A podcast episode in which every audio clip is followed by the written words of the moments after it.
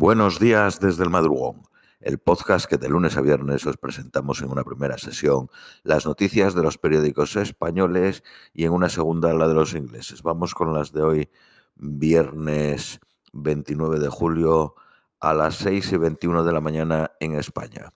Periódico El País. La ONU considera que el primer barco con grano ucraniano podría zarpar hoy.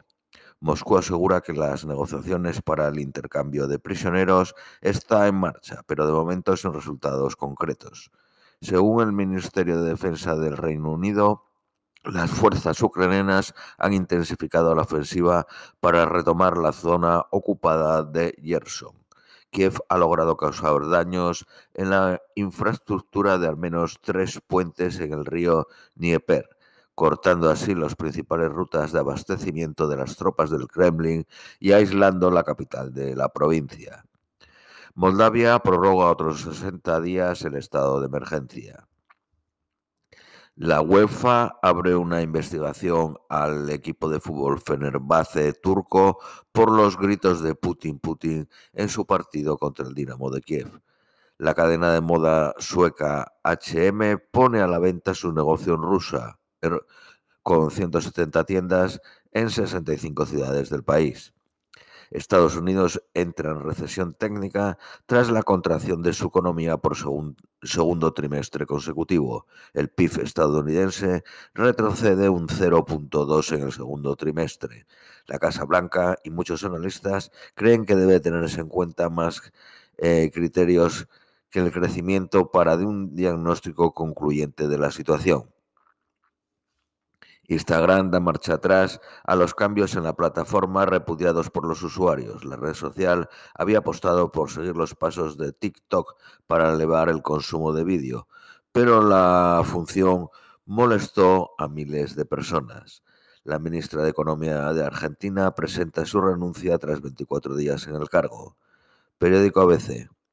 Estados Unidos entra en recesión. El PIB eh, eh, cae por segundo trimestre consecutivo y agrava la impopularidad de Biden al desplomarse la inversión empresarial y la venta de vivienda. Escándalo en Italia ante las sospechas de que Putin pudo contribuir a derrocar al gobierno de Draghi. Los servicios de inteligencia revelan que un alto funcionario de la embajada rusa contactó con un asesor de Salvini, líder de la Liga, para preguntar si sus ministros iban a retirarse eh, del Ejecutivo. La huelga de trenes en el Reino Unido provoca jornadas de parálisis y una crisis entre los sindicatos y el Partido Laborista. Se esperan importantes disrupciones en los desplazamientos para este sábado, cuando solo funcionarán uno de cada diez trenes. El 19 de agosto también dejarán de funcionar los servicios de metro de Londres. El líder del Partido Laborista, Keir Starmer, despidió a Sam Tarry, el responsable de transportes en la sombra, por supuestamente haberse sumado a un piquete de los trabajadores ferroviarios, pese a que Stammer les había pedido a sus diputados no involucrarse en la huelga. Manuel Cortés, secretario general del sindicato TSSA, a cuyo piquete se unió Tarri, manifestó su enfado diciendo que esperamos ataques de los conservadores, pero no esperamos ataques de nuestro partido. Nuestro sindicato se avergüenza de la de las acciones de la dirección del Partido Laborista y del mensaje antisindical y antiobrero que están enviando. Periódico El Economista. El Banco Santander, el gravamen puede restar 50.000 millones en créditos. El banco gana un 33% más y confirma su objetivo de rentabilidad y el dividendo. Mafre demanda a CaixaBank por la alianza en Bankia. Llenar el depósito costará 26 euros más que hace un año, pese a las ayudas. El pago de 55 litros encarece entre un 25 y un 37% en la operación salida. Iberdrola y British Petroleum invertirán mil millones en 11.000 puestos de recarga pública en, en 2030. ArcelorMittal gana 7.871 millones en el semestre, el mejor dato en 22 años, un incremento del 28% respecto al año anterior. Paradores nacionales bate récord en ocupación e ingresos en el verano.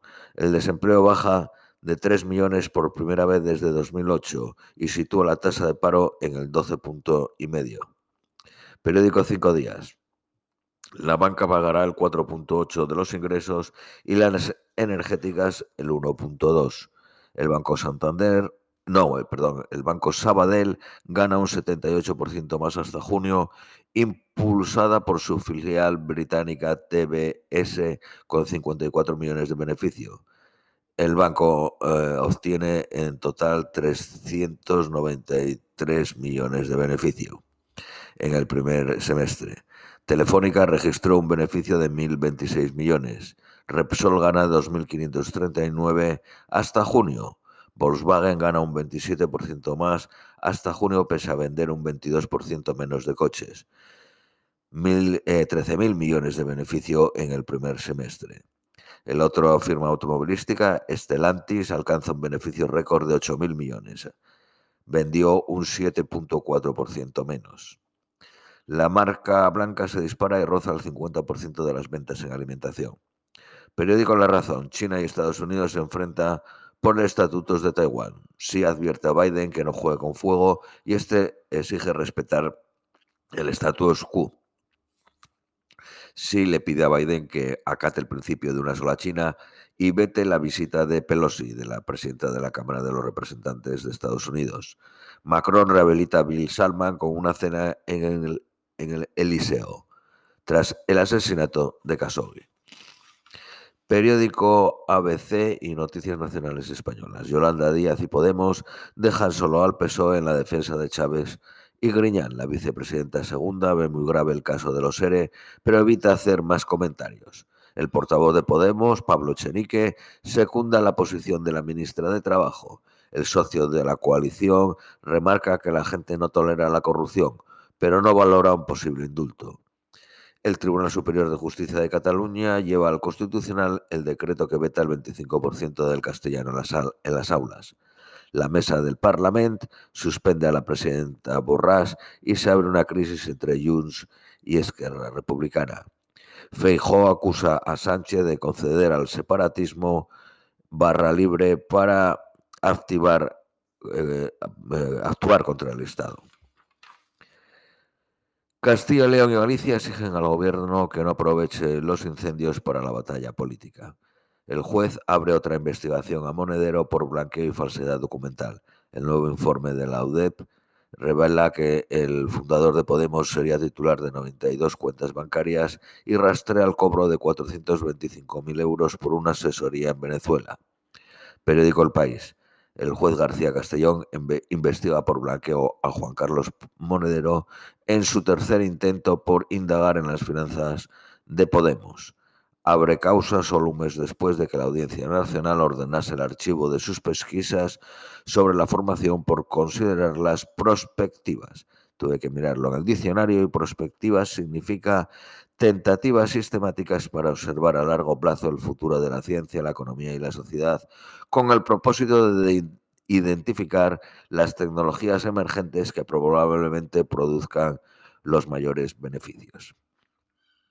Seguimos con las noticias. Borràs, la presidenta del Parlamento catalán, suspendida como presidenta del Parlamento. La líder de Junts se marcha hablando, eh, tildando de, hipócratas a Esquerra Republicana, la CUP y el Partido Socialista.